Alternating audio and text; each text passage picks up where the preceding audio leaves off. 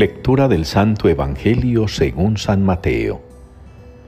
En aquel tiempo dijo Jesús a sus discípulos, Estad en vela, porque no sabéis qué día vendrá vuestro Señor. Comprended que si supiera el dueño de casa a qué hora de la noche viene el ladrón, estaría en vela y no dejaría que abrieran un boquete en su casa. Por eso estad también vosotros preparados porque a la hora que menos penséis viene el Hijo del Hombre. ¿Quién es el criado fiel y prudente, a quien el Señor encarga de dar a la servidumbre la comida a sus horas? Bienaventurado ese criado, si el Señor al llegar lo encuentra portándose así. En verdad os digo, que le confiará la administración de todos sus bienes. Pero si dijere aquel mal siervo para sus adentros, mi señor tarda en llegar y empieza a pegar a sus compañeros y a comer y a beber con los borrachos el día y la hora que menos se lo espera, llegará el amo y lo castigará con rigor y le hará compartir la suerte de los hipócritas. Allí será el llanto y el rechinar de dientes. Palabra del Señor. Sácianos de tu misericordia, Señor, y estaremos alegres. Con esta respuesta participamos hoy de la liturgia, con el Salmo 89. Sácianos de tu misericordia, Señor, y estaremos alegres.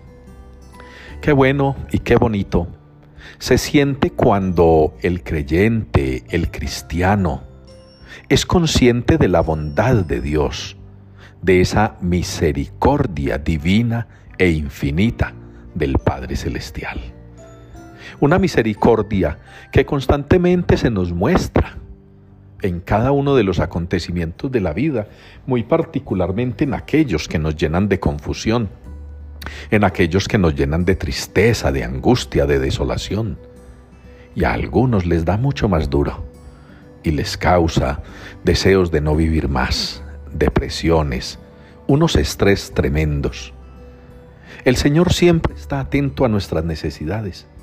El Señor nos socorre, aunque nosotros muchas veces no lo percibamos, como ya lo hemos dicho en otras ocasiones, porque nos desesperamos, porque perdemos la paciencia, porque no somos capaces de aceptar que los tiempos del Señor son perfectos, aunque para nosotros parezcan eternos. Pongamos en práctica verdaderamente nosotros como creyentes esto que el salmista nos está proponiendo. Pidámosle al Señor que nos siga llenando de su misericordia, pero propongámonos corresponderle nosotros con la alegría. Él nos llena de misericordia y nosotros nos revestimos de alegría, porque nada hay más maravilloso para un Padre bueno como es Dios, que sus hijos le manifiesten la alegría que les produce esa misericordia del Padre. Jesús en el Evangelio nos propone que para acceder a esa misericordia del Padre se hace necesario obedecerle, se hace necesario estar preparados. Y estar preparados es vivir haciendo el bien.